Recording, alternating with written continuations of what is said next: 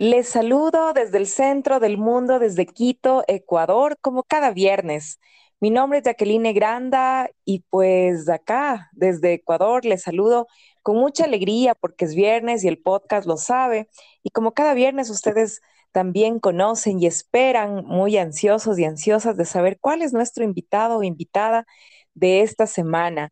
Así que tengo la fortuna de haber conocido a una mujer espectacular, viajera, mochilera, emprendedora, gestora, tejerredes y bueno, en fin, un sinnúmero de, de adjetivos positivos que podríamos darle y que ha sido realmente una, una gran fortuna conocerle a Tatiana Vargas Cabrera, que nos visita en este espacio de podcast Viajes Terapéuticos y que he tenido, como les digo, pues la suerte de llegar a conocerla y ahora ustedes también van a tener esa posibilidad. Gracias a este espacio. Bienvenida, Tatiana Vargas. Este es tu espacio. Bienvenida y pues estamos aquí para escuchar tu experiencia de vida, cómo ha sido tu viaje terapéutico en, esta, en este hermoso tiempo, ¿no? Llamado llamado emprendimiento, llamado tiempo especial 2020, 2021, pero a la final seguimos adelante. Bienvenida. Muchas gracias, Jacqueline, por tomarme en cuenta. Es un honor para mí poder compartir mi vida, mi vida que ha sido un viaje espectacular. No sabría expresar todo, toda la grandeza. Creo que el estar vivo ya de por sí es un, un viaje espectacular. Qué bueno, qué bueno, qué bueno que lo veas así, porque bueno, es, es eh, realmente muy cierto lo que tú dices. Ya el hecho de tener la posibilidad de estar vivos, de disfrutar, de, de viajar, y ahora más que nunca, ¿no? Desplazarnos tal vez a sitios que están al aire libre, que nos, nos proveen bioseguridad, es muy importante. Cuéntanos un poquito acerca de ti, porque eh, la gente que está al otro lado del podcast y que nos escucha, no solamente en Ecuador, sino fuera de Ecuador, eh, debe estarse preguntando, ¿quién es esta mujer, Tatiana Vargas, una ecuatoriana apasionada no solamente por su país, sino por los viajes? ¿Cuándo empieza esta carrera mochilera para ti? Bueno, eh, yo soy ambateña, nací en Ambato y en el 85 mi primer gran viaje aquí a Quito. Mi mami nos trajo en el tren, en el tren de, que de, la ruta Ambato-Quito. Así llegaba mi vida a una ciudad muy linda, muy grande, y comencé a crecer. Mis padres, como eran comerciantes, viajaban bastante, entonces mi vida siempre se, se relacionó con un viaje. Y como en la vida nada hay coincidencias, de repente cuando comencé a ser joven, mis amistades estaban relacionadas con el viaje. A los 17, 18 años empezamos a viajar con un grupo de chicas, compañeras del colegio, del barrio, eh, chicas que nos alineábamos, que amábamos viajar y comenzamos a mochilear. Jalábamos dedo y nos íbamos a Salinas, nos íbamos a Ambato, bueno, experiencias increíbles, increíbles porque creo que con ellas descubrí esta pasión que cuando llegué a casarme como que se quedó dormida y, como bien dice tu programa, ¿no? El, esto es un, el viajar es terapéutico. Me entregué totalmente a mi hogar, a mi familia y todo y dejé atrás la mochila. Pero de repente cuando comencé nuevamente a transformar mi vida en un proceso de divorcio, quería reencontrarme quién era yo. O sea, mi vida era la casa, estudiar, trabajar, mi hija, pero faltaba eso, ¿no? Eso que alguna vez me hizo muy, muy feliz y de conocí viajar.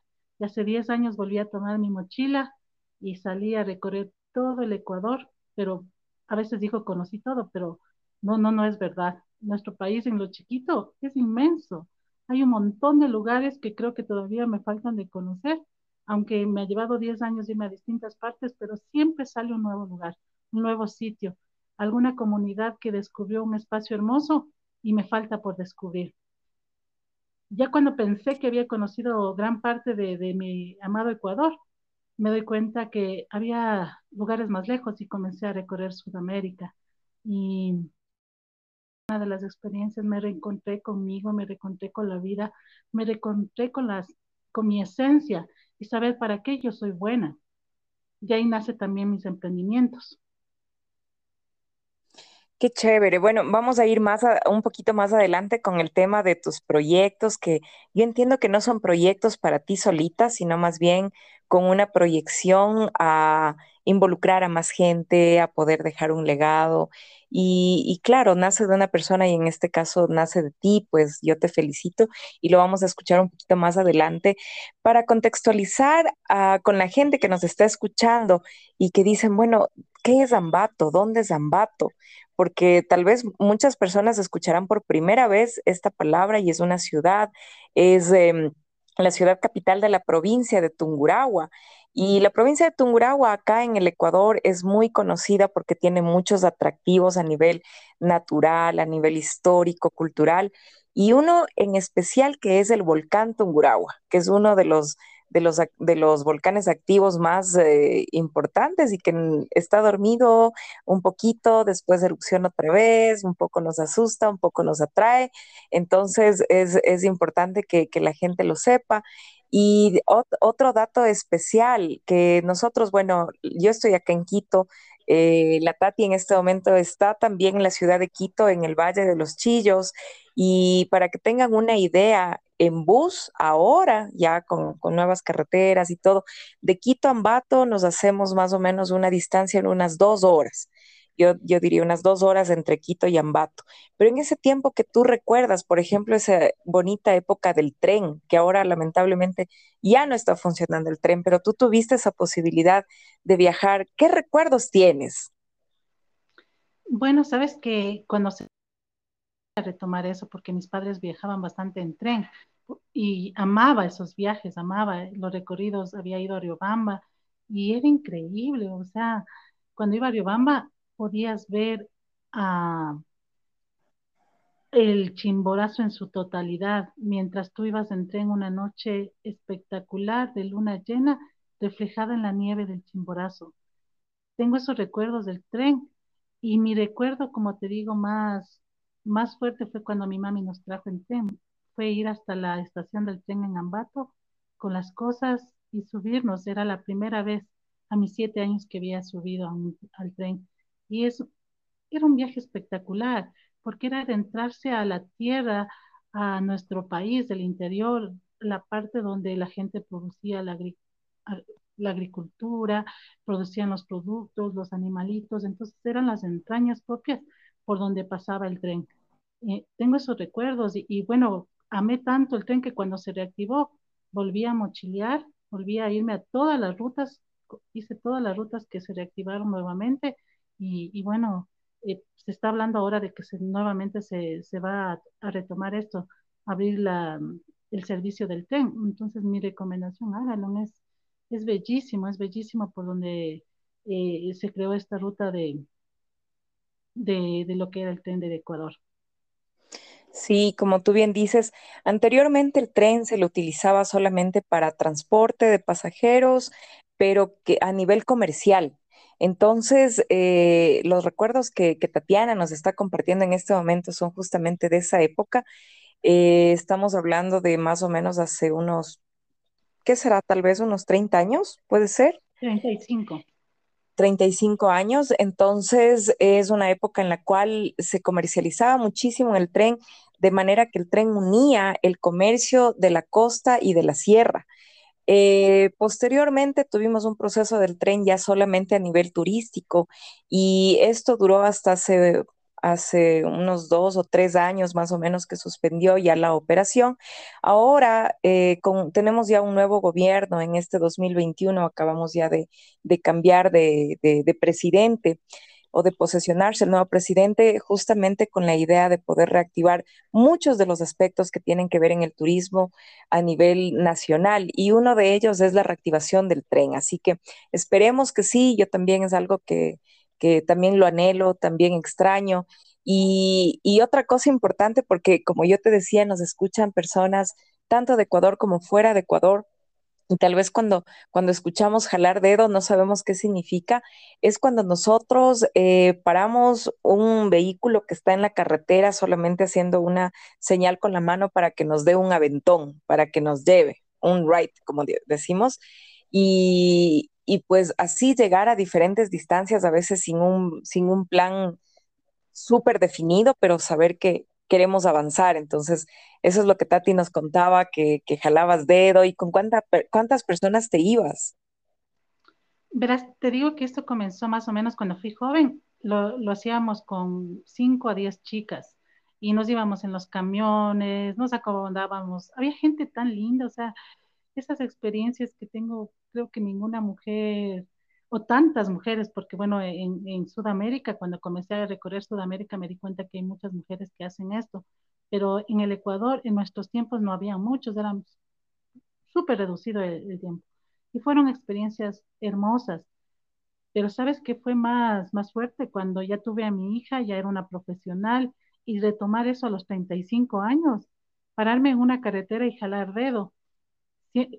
Estamos claros, ¿no? La información, la comunicación a veces nos, nos crea una idea de que afuera hay peligro, que ten cuidado, no hay gente buena. Entonces, de a poco eso va alimentando tu, tus miedos y, y romper esos miedos. Eso sí es full. O sea, yo algún momento que he podido conversar con algún, le he dicho, o sea, tienes que vivir esa experiencia para que puedas darte cuenta que no, a veces todo lo que nos dicen es verdad. Ya viví de otra manera, romper todos esos esquemas que nos han dicho que las mujeres no podemos, que somos en riesgo, que nos pueden violar, que nos pueden... Pues te digo que en 10 años que yo he viajado así, solo me llevo gratos recuerdos. Gente muy amorosa, amable, eh, comprometida, que te apoya, que, que ve en ti como se ven reflejados y te apoyan, ¿no? ¿Qué tal si yo estuviera, en, cómo le puedo apoyar? Y en especial cuando estás a miles de kilómetros en Argentina, en Bolivia, eh, encontrarte con gente que, que, te apoya es, es increíble, es increíble. Eso te digo, eh, entre mis ideas está hacer un libro de mi vida y, y tengo que contar grandes cosas. Allá afuera dispuestos a jugárselas por ti, apoyarte sin conocerte, decirles, soy ecuatoriana, vengo desde allá y o, o, aquí mismo en el Ecuador, nuestra gente es preciosa, a los distintos lugares he encontrado y conozco y tengo amigos fabulosos gracias a, a mi aventura como mochilera. O sea, eso nunca va a parar, eso yo estoy totalmente convencida que mi vida no va a cambiar. Tal vez eh, así muera, así muera en un viaje conociendo gente y, y así moriría muy feliz. Pero bueno, eh, me parece muy lindo lo, lo, que nos comentas y más allá de pensar en que nos vamos a morir en un viaje, más bien pensemos en vivir en un viaje, en reconectarnos, porque esa, esa es la idea, ¿no? Poder conocer gente, como tú dices, de diferentes latitudes y coincido mucho contigo, porque cuando uno viaja se encuentra esos ángeles del camino que nos van abriendo las puertas, van haciendo de nuestro viaje una experiencia eh, muchísimo más eh, increíble de lo que en un inicio lo pensamos. Eh, yo te digo, personalmente me encanta viajar. Muchas de las experiencias que tengo son de viajes sola y nunca estoy sola. O sea, realmente viajo eh, con mi propio plan, con mi propio tiempo, eh, organizándome en todo lo que tiene que ver de acuerdo a cómo van fluyendo las situaciones. Y me he encontrado, como tú dices, con gente increíble en diferentes partes del mundo, que gracias a Dios ha sido, ha sido así, nunca me ha pasado nada malo. Todo lo que me ha pasado ha sido increíblemente hermoso. Descubrir eh, lugares, países, culturas, gastronomía con alguien del lugar es muy diferente también, pero hacerlo sola también es, es bonito, es gratificante. Y qué chévere que hayas decidido retomar tu, tu pasión, que son los viajes. Ahora entendemos que toda, toda esta experiencia, porque tú estás involucrada también en el turismo desde la parte profesional y desde la parte personal, amante de los viajes y también de este hermoso país de los cuatro mundos llamado Ecuador. Eh, ¿Cómo ha influido toda esta experiencia viajera para ti, para poder emprender, para poder eh, avisorar proyectos? Eh, de una forma estupenda porque me pude dar cuenta en, en mis viajes que, que, somos ricos. O sea, cuando tú comienzas a viajar te das cuenta de la grandeza de, de todos los recursos magníficos que tenemos. Entonces, pude visualizar desde el punto donde yo vivo, que es un lugar pequeñito en el mundo, pero tenemos tanta riqueza aquí en Alangasí, eh, desde el Tingo, o sea, el Laló, un volcán extinto increíble. Subes tú hasta la punta y puedes ver cómo explotó porque hay un pedazo que le falta y, y, puedes ver toda la magnificencia de lo que ya pasó hace miles de años. Y, sea, es increíble. Para mí, el viajar me ha abierto otra perspectiva de la vida, porque sabes que cuando yo comencé nuevamente a, mochilear, eh, busqué a mis amigas de la juventud con las que hicimos, me di cuenta que todas cambiaron, ya tenían sus hijos, sus familias, ya no tenían esa disposición para, para viajar. Y las que sí hicieron ya estaban fuera del país. Entonces, fue, fue darme cuenta de que tenía que yo de una de otra manera dejar un legado y compartir el hecho de que viajar es una gran oportunidad de abrir tu mente y tu corazón a conocer nuevos lugares y personas, porque hay, en el viaje no solo es el lugar, es con la persona que te vas a encontrar, con la caserita de la comida que vas a comer, el artista el danzante, el, conocimiento que puede compartirte otra persona. Porque eso sí he llegado a comprender que cada ser humano es muy sabio y con una palabra, una conversación, puede dejarte un legado que puede transformar tu vida.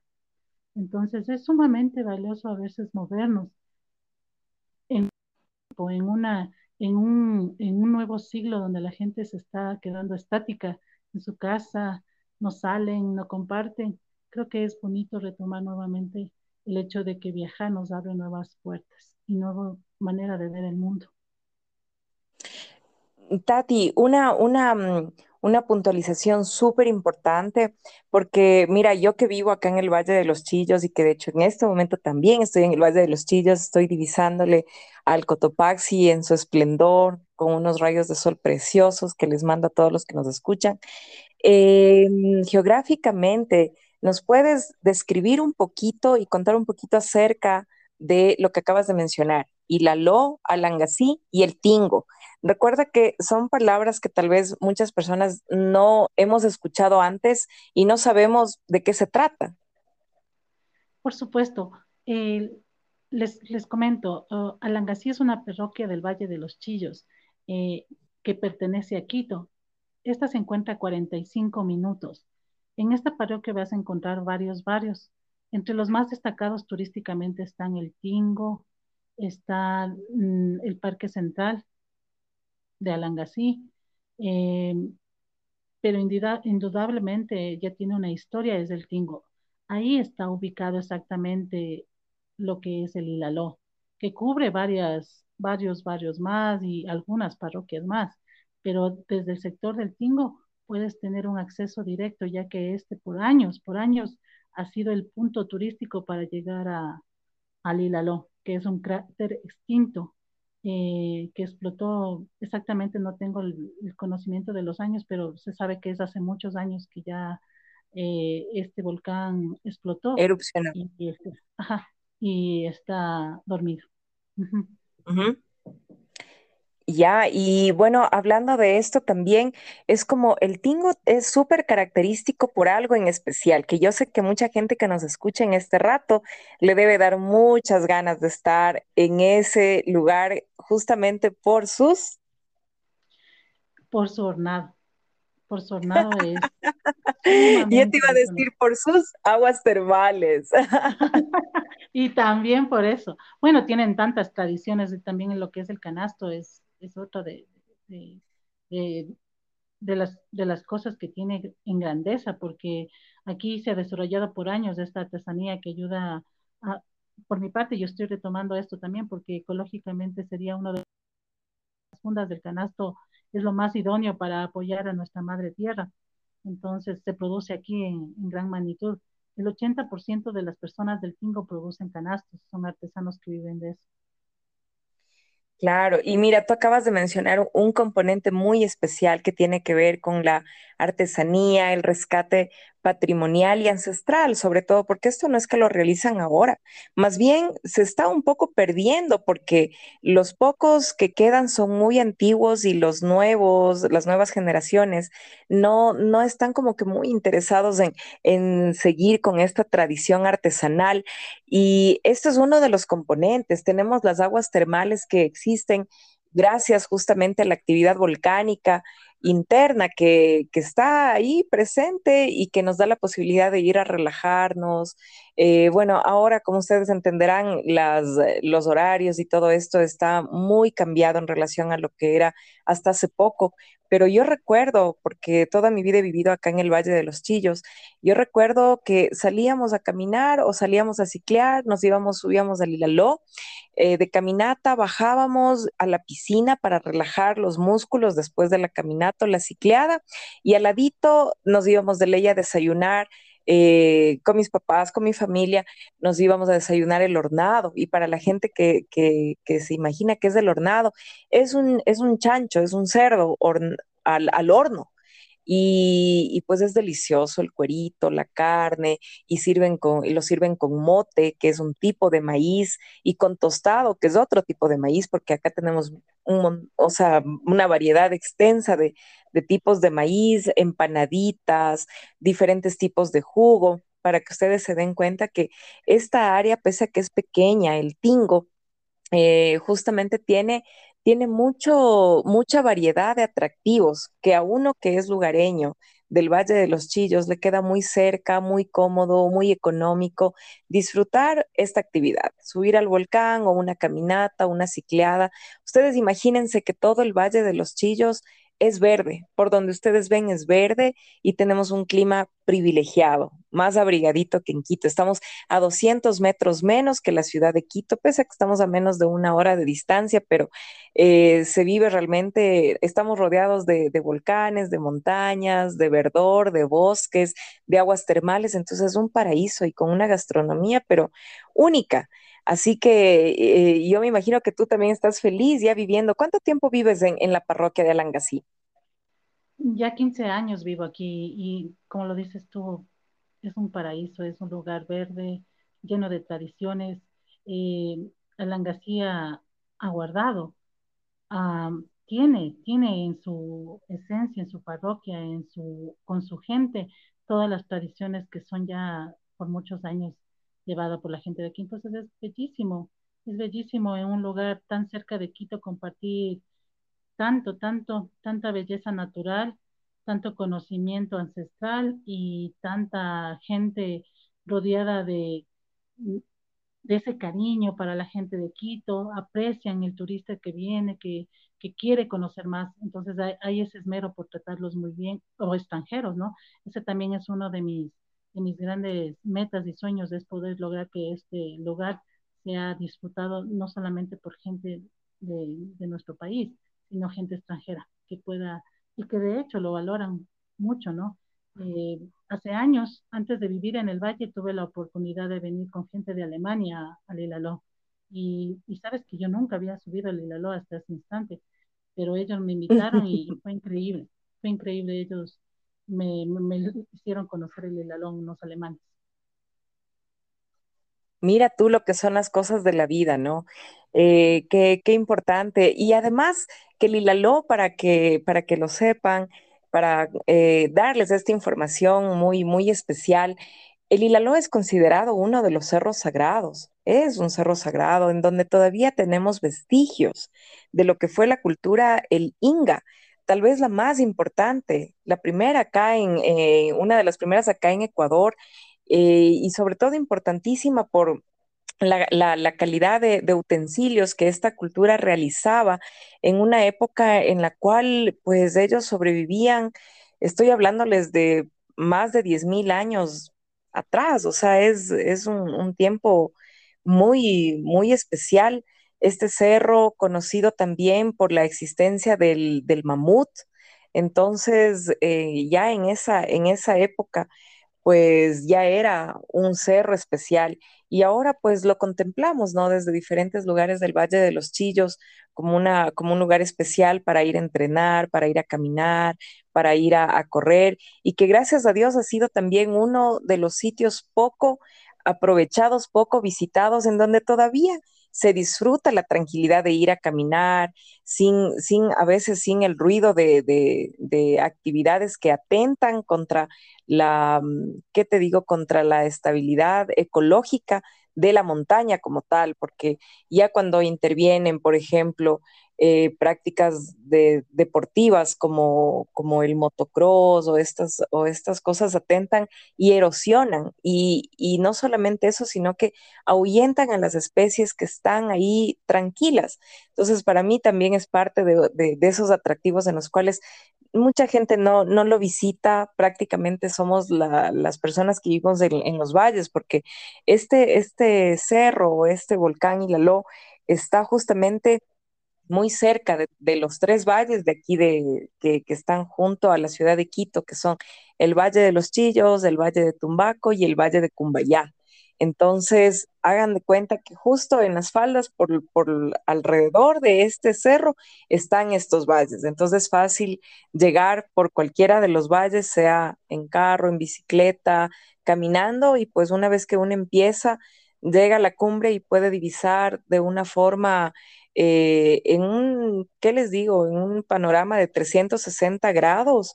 El, la vista es realmente muy bonito. Yo la última experiencia que tengo es cuando fuimos con unos amigos para ver el amanecer, los primeros rayos de sol. Salimos tempranito y, claro, o sea, subimos y, y fue la, la, experiencia de llegar arriba, todavía estuvo un poquito oscuro y desde ahí contemplar cómo iba aclarando los primeros rayos de sol, desde ahí se ve el Pichincha, el Cotopaxi y otros volcanes. Como ustedes saben, nosotros acá en el Ecuador somos afortunados y tenemos la avenida de los volcanes y, muchos de ellos podemos divisarlos desde el Lelo, así que eh, somos privilegiados realmente. Así es, eh, eh, Jackie, la verdad es que eh, es un punto como central aquí el Lelo tú subes y todo tu alrededor está, al menos en días que, hay esos fríos intensos aquí en, Quito, puedes ver cubierta la gran parte de los volcanes y nevados que hay eh, con nievecita. Y es increíble, ¿sabes? Es, para mí es ver a Dios, es ver, ver a Dios contemplado en la naturaleza y esas imágenes que nunca se te borran porque son espectáculos tan hermosos de la naturaleza. Claro, como tú lo dices, Tati. Eh, mira, y bueno, anteriormente te había preguntado, ¿cómo ha influido todos estos viajes, tu experiencia eh, personal, profesional, para emprender ahora? ¿Cómo, ¿Cómo ha influido? ¿Qué estás haciendo ahora? Porque todo esto que nos cuentas, eh, empezaste a los siete años, viniste en el tren desde Ambato a Quito, eh, a los siete años de edad, y después de eso te fuiste a mochilear como unos diez años después de que empezaste un proceso de divorcio, buscaste a tus amigas, ya ellas tenían otro tipo de vida en la cual los viajes tal vez no era algo prioritario, y decidiste quedarte aquí a vivir en el Valle de los Chillos. ¿Y cómo ha sido ese proceso de ahí hasta acá para, para emprender? Eh, fue increíble. Eh, la vida no hay coincidencias, o sea, estaba yo retomando, buscando que me hacía feliz. Entonces, el viajar para mí es un momento de, de mucho, mucho amor, relax, eh, conexión con la gente. Entonces, yo, yo dije, yo de esto tengo que vivir, o sea, yo amo hacer esto. Y qué mejor crear un punto turístico.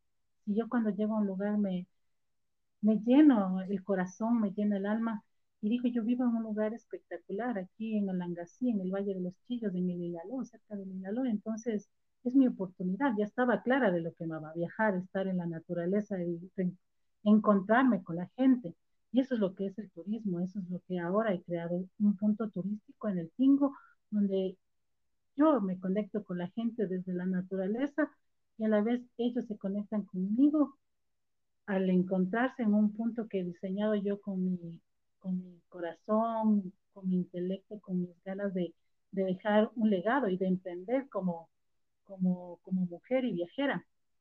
O sea, es increíble porque yo vivo ya 15 años y lo que pude descubrir es que todavía estamos vírgenes aquí en el Valle de los Chillos con, con el desarrollo turístico. Y mi, mi proyecto, que ya es el segundo, o sea, es el primero. En el no encuentras ninguna, ninguna institución o persona se ha lanzado por mi sueño. Entonces, para mí, desde ahí ya me siento exitosa, me siento grande, me siento que, que estoy haciendo bien las cosas porque tomé yo la decisión y no he parado.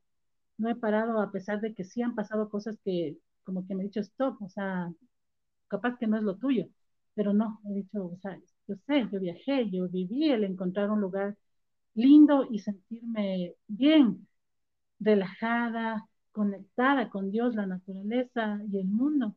Entonces dije, no, esto, esto es lo que yo tengo que hacer. O sea, eso me sirvió viajar, darme cuenta para qué soy buena y en qué soy feliz. Entonces me di cuenta que el hacer turismo, el crear un punto donde la gente pueda estar conectada con la naturaleza y con, con, con otros seres humanos, eso para mí es felicidad. Perfecto. Descubriste para qué eres buena y entonces cuéntanos, ¿para qué eres buena? Y habla, háblame un poquito más alto, por favor, que se te, te, me estás yendo un poquito de volumen. Ah, ya. Me di cuenta que soy buena para conectar con la gente por medio de la naturaleza. Creé un proyecto totalmente de agroturismo ecológico donde tú puedes encontrarte con animalitos, con aves propias de aquí, como el huirachoro. Eh, puedes eh, estar inmersa en la agricultura, como siembra la gente de aquí, el maíz, el, el, las arvejas, las papas. Eh, encontrarte en un sendero en medio del Hilaló, que debe estar cientos de años ahí, con árboles que están tan bellos, se les ve su, su antigüedad, su grandeza, el tiempo que, que están ahí, encontrarte con eso, encontrarte con un columpio donde puedes mirar todo el Valle de los Chillos mientras sientes ese vértigo en tu interior que te hace sentir vivo, un, un, mirador donde te subes y puedes encontrar un canasto que puedes identificar a la parroquia y al tingo. Como te digo, el 80% de los artesanos crean eh, canastos. Encontrar ese lugar para hacer fotografía y llevarte el recuerdo de, de lo que gran parte del, de la gente del tingo hace. O sea, y tener gente que te apoye para subir hasta el Lalo y te guíe con historias, que eh, toda la gente que todas las leyendas, toda la gente que ha visitado esto, qué es lo que ha pasado. O sea, eso, eso me hace feliz a mí, que la gente conecte con todo eso que a mí me gusta y en cierto punto les veo felices también. Y bueno, no solamente eres feliz tú, yo también y todas las personas que podremos visitar este lugar que estás, eh, que estás gestando, en realidad que estás articulándolo, porque eso es lo que, lo que hace falta. Están todos los, los elementos, tal vez eh, por un lado y por otro, y poder convocarles, porque yo entiendo que esto es un, es un proyecto privado, sin embargo, por el hecho mismo de que está en este sector del Tingo, convoca a muchas de las personas que integran esta comunidad. Entonces, eh, me parece algo muy, muy bonito, digno de, de, reconocimiento, de aplauso y sobre todo que haya servido todo, todo este tiempo de tu vida para poder hacer lo que te gusta y lo que te apasiona. Y además de esto, yo, yo entiendo que estás además uh, aplicando para un récord Guinness, lo cual es muy interesante poder conocerlo. Así es, eh, yo desarrollé este proyecto en el Tingo. Está del Parque Central para atrás a cinco cuadras, es un lugar magnífico, magnífico. De ahí es instantáneamente la ruta para llegar a la cumbre del Hilalón. Eh, como te decía, o sea, aquí me di cuenta de la grandeza, cuáles eran las habilidades, cuáles eran los potenciales del Tingo, y era el canasto. Entonces, como quiero yo potenciar, como quiero de una de otra manera apoyar a la comunidad al reconocimiento de, de, lo que hacen con sus manos. Una a nivel nacional para que la gente pueda tener mejores ventas y también sea reconocido económicamente porque muchas veces conversando ya con la gente, integrándome a la comunidad, no, no le, la gente no paga el valor del trabajo que hacen. Entonces es el llegar a crear lo que yo tengo mentalizado que es eh, el récord Guinness, el, cana el canasto más grande del mundo, es poder aportar a que toda esta gente que vive de, sus, de su creación, de sus artesanías, puedan ir adelante con las habilidades que ellos les han transmitido, porque ya esto viene de generaciones, y puedan seguir ellos trabajando con su familia y salir adelante. Esa es la idea de crear este récord Guinness y una para que sea un punto turístico mucho más llamativo, porque una vez que se desarrolle este, este, este proyecto, de seguro que va a salir adelante mucha gente. El turismo abarca muchas cosas. Entonces, lo único que necesita la gente es tener un punto atractivo que le lleve a acercarse a, a, a, a la comunidad, al tingo o al sector donde, donde se desarrolle esto.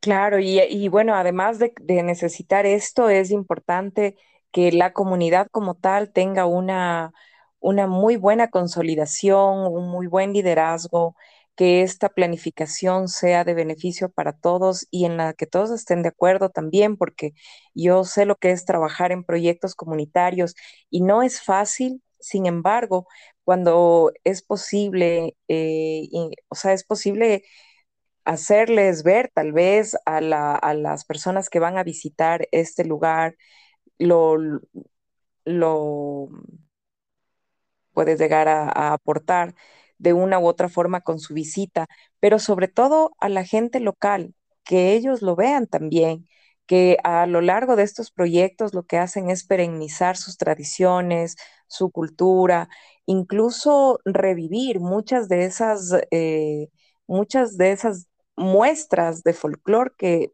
a veces se pierden, se van perdiendo con el, con el paso del tiempo, como como uno de ellos, por ejemplo, es el tema de los pingulleros en, en este sector. ¿Cómo te has encontrado tú con ese tema? Y explícanos un poquito de qué se trata. Sabes que los pingüilleros para mí son una tradición sumamente importante para la parroquia. De hecho, eh, este, este instrumento que tengo entendido que es, es un, un- un instrumento de viento hecho de hueso, eh, da una melodía tan distinta, tan diferente, que a mí me trajo desde que conocí eh, esta tradición, el aprender.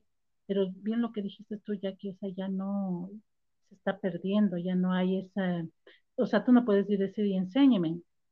Mm, si hay algunas personas que lo conozcan, no he tenido todavía la oportunidad de conocerlos. Las representaciones que yo he ido de los desfiles propios de Langasí, donde hay danzantes y todo, eh, he visto uno que otro pingüillero, pero ya no hay la afluencia que hace algunos años tengo conocimiento había. Entonces, para mí es importantísimo y lo que cabe en mis manos, tratar de recuperar. De hecho, ahora me, me pones eh, una idea, ¿no? Sería bueno que en el proyecto re- recobrara alguna persona que tenga este conocimiento ancestral y pueda dictar clases para gente interesada, que ahí tienen a su primera alumna, que soy yo. Siempre he pensado en Yo la segunda. Entonces, rescatar y rescatar todo eso. Yo ya aprendí, de hecho, o sea, imagínate, para yo crear este, esta idea del récord Guinness, eh, yo ya aprendí a tejer canastos, porque como, como la persona que estoy mentalizando todo esto, tienes que tener conocimiento en todo para poder desarrollar. Entonces, eh, esa misma manera me gustaría rescatar esto y, y, sería genial porque es una tradición de muchos años y tengo entendido que en algunos lugares de en Pelileo lo practican también el, eh, e, e, este, el pingüillero, este instrumento hecho con hueso. Entonces, sería bueno que en Alangasí nuevamente tengan esa facilidad de que mucha gente de aquí vuelva a tener esta tradición y este conocimiento artístico para que puedan dar a conocer a mucha gente. Sí, em, era, es algo de, de las tradiciones que yo he visto, sobre todo, bueno, en las serranías se ven algunos puntos muy específicos, muy, muy específicos. Y para graficarles un poquito en relación a este instrumento, es como una flauta delgada, pequeña, que anteriormente, como bien lo dice la Tati, eh, se hacían con huesos, pero muy, muy atrás, o sea, hace mucho tiempo atrás, eh, con huesos y de lo que tengo entendido eran con huesos de cóndor, de los que ya se morían.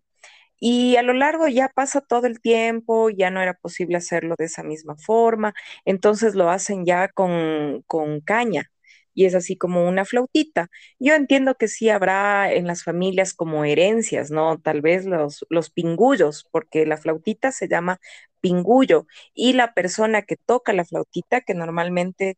eh, no he visto yo mujeres tocar el pingullo, pero sí a hombres, son los pingulleros Entonces ellos tocan esta flautita que tiene dos orificios. Eh, me corrige si me equivoco, yo le, entendía que eran dos orificios. Eh, y pues emitían este sonido muy especial justamente para las danzas tradicionales de, de la parroquia y de la parroquia de Langasí, es decir, el tingo también.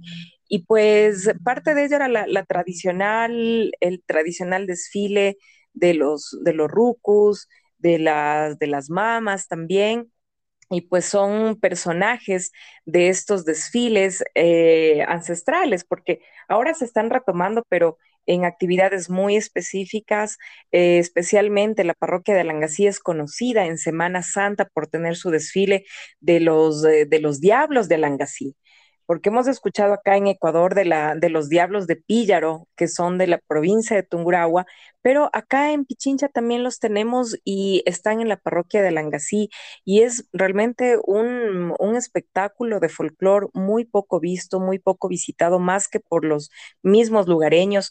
Entonces yo creo que es, es eh, la oportunidad también, no solo para ti, sino para todos los que podamos aportar, que podamos sumar, que, que seamos ese apoyo que necesitas para poder realzar todo, todo esto que ya existe, que ya existe y que simplemente eh, es necesario articularlo de una forma en la cual eh, esté organizado y pueda convertirse en un producto en un producto para todos, para nacionales, para extranjeros, porque la gente que nos está escuchando en este momento en el podcast, en vivo o en diferido, le va a dar mucho interés de saber, investigar acerca del pingullo, el pingullero, los diablos de Alangasí, el volcán Hilaló, eh, las aguas termales del Tingo, el hornado alangaseño, o sea, un montón de, de, de elementos que nos, nos, quedan un poco en, en la... En, la idea de investigar un poquito más en la cultura del Inga, que ojo, no tiene nada que ver con los incas.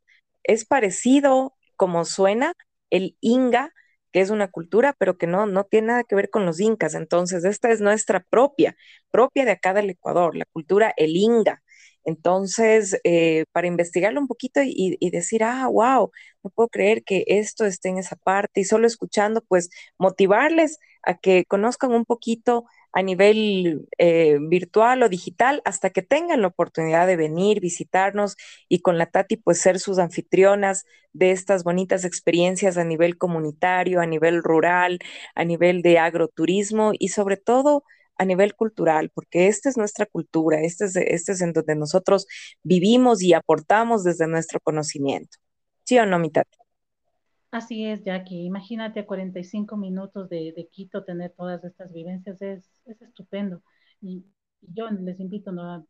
me, me acojo a tus palabras, invito a toda la gente interesada en integrarse a una, a una, a una comunidad que todavía guarda mucho, mucho de sus tradiciones, a, a un volcán que está ahí para ser conocido y, y y vivir esa experiencia, ¿no? De adentrarse a la tierra, de, de, estar en contacto con la naturaleza, con los bosques, la fauna de allí. Yo les invito, es una gran oportunidad, estamos apenas a 45 minutos eh, en una vía que está súper bien, eso también hay que recalcar, eh, la autopista general de Minagua está muy bien cuidada, ahora la, la LOA hace un par, un par de meses la, la, de, la arreglaron y está muy bonita, entonces con toda la seguridad. Eh, como les comentaba, como nosotros trabajamos con la comunidad, eh, hay parqueadero, hay comida, hay todo para, hay guías turísticos de la comunidad también. Entonces, todo servicio está ahí, solamente hay que decidir vivir y viajar. Perfecto. Y bueno, mira, yo te decía en un inicio, a veces de acuerdo se va eh, desarrollando la conversación, porque esta es una conversación de amigas, es una conversación en la cual compartimos nuestras vivencias. No nos vamos a dar ni cuenta cuando ya transcurre el tiempo y como tú te puedes dar cuenta en este momento, pues transcurrido ya el tiempo Estamos empezando un viernes precioso. Qué lindo poder hacerlo contigo, querida Tati, y con nuestros amigos que están al otro lado del el podcast Viajes Terapéuticos, no solamente en Ecuador, sino en otras latitudes como Argentina, que de paso les mandamos muchos saludos a nuestros amigos que conocemos en los viajes y que conoceremos en otros viajes también, que están en Chile, Argentina, Perú, Colombia, México están en Honduras, Guatemala y al otro lado del, del, continente también, que están por Europa y que nos escuchan en Bélgica, en Italia, en España. Quiero mandarles un saludo gigante, un saludo enorme. Gracias por escuchar este espacio en el cual pues difundimos los proyectos de cada una de las personas, sus proyectos de vida, no necesariamente sus negocios, sino su trajinar en este viaje llamado vida. Así que, Tati, un mensaje final para toda la audiencia que nos escucha en este momento en el podcast Viajes Terapéuticos. ¿Cuál sería? Mi, mensaje principal es eh, viajen, vivan. Eh, el viajar te abre otra perspectiva de la vida, te hace ver el mundo de otra manera. Creo que el mayor de los encuentros es cuando tú confrontas a la vida desde un lugar distinto. Puedes conocer nueva gente, nuevas formas de vivir, nuevas formas de alimentarse, de expresarse. Y eso te hace ser tolerante con la demás gente, aceptar a veces las diferencias, lo que en una oficina no puedes visualizar. A veces saliendo a un pueblito cercano puedes ver un entorno totalmente diferente y adentrarte así a la naturaleza y a la gente desde costumbres que algún momento hasta tus padres, tus abuelitos tuvieron, pero han ido como relegándose, quedándose dormidos en el tiempo. Y ahí, cuando te vas a un viaje, te das cuenta que hay otra manera de vivir. Ese es mi, mi mensaje. Viajen, por favor, y, y conozcan mucha gente. Perfecto, muchísimas gracias, Tati. Bueno, eh, lamentablemente ha llegado un poquito ya al final esta conversación y digo lamentablemente porque pues los viernes son, son así, son así con el, con el podcast, nos quedamos abrigados el corazón porque hemos tenido esta conversación en la cual compartimos estas historias entre nosotras para ustedes, para toda la gente que está al otro lado, pues del podcast y decirles que desde el centro del mundo, desde Quito, Ecuador, les enviamos mucho sol, mucho cariño, muchas sonrisas y pues conmigo será hasta el próximo viernes en este podcast Viajes Terapéuticos. Mi nombre es Jacqueline Granda y ha sido un placer compartir con todos los oyentes de este espacio, así como con Tatiana Vargas Cabrera, que me ha acompañado este viernes. Cuéntame, Tati, ¿en dónde te encontramos? Mi Jackie, en el lugar más hermoso de, Quito, el Valle de los Chillos, en la parroquia de Languesí, eh, directamente en el barrio El Tingo. Eh, yo estoy ubicada con mi proyecto ecológico de agroturismo a cinco cuadras detrás de la iglesia central del Tingo. Cinco cuadras para arriba, tú puedes encontrar este proyecto que te adentra la naturaleza y desde ahí tomar ya impulso para llegar a la cumbre del Hilalón. Eh, son bienvenidos todos. Espero que toda la gente que, que ame y quiera estar inmersa en tradiciones y en la naturaleza pueda visitarnos. Perfecto. Y ahora, ¿en dónde te encontramos a nivel digital? ah, digital. Eh, eh, en la página El Columbio al Cielo del Hilaló pueden encontrarme directamente con mi proyecto y si necesitan consejos mochileros y impulso, eh, tengo grupo de, gente que me sigue porque les gusta viajar. Eh, en mi Facebook, Tatiana Vargas Cabrera. Ahí me, me pueden encontrar. Estoy para servirles. Tienen una amiga, una persona que ha recorrido varias rutas y tiene muchos, muchas, muchas anécdotas y cosas para contarles. Y guía, si quieren, no hay edad, eso también quiero dejarles, no hay edad. Yo comencé nuevamente a mochilear a mis 35 años no hay edad para volver a retomar tus sueños y, las cosas que quieres hacer. Perfecto, Tatiana. Muchas gracias. Entonces, ya saben, a toda la gente que está al otro lado de este podcast puede encontrarla en Facebook como Tatiana Vargas Cabrera. Y pues igualmente, en mi caso, Jacqueline Granda Marcillo, me pueden encontrar en Facebook o en viajes terapéuticos en cualquiera de sus plataformas preferidas para escuchar este podcast. Ha sido un placer y pues bien dicen que el que mucho se despide, pocas ganas tiene de irse. Les envío, al igual que para ti, mi querida Tati, un saludo cordial, un abrazo gigante que les abrigue el alma y como cada viernes, pues yo termino siempre estas conversaciones eh, con mucha alegría, con mucha alegría y con mucha energía para empezar este hermoso fin de semana. Así que cuídense y estamos en contacto hasta el próximo viernes. Estén pendientes porque cada viernes tenemos un invitado o invitada muy especial. Gracias, gracias mi Tati. Hasta la próxima. Bendiciones, Jackie. Muchas gracias por el espacio.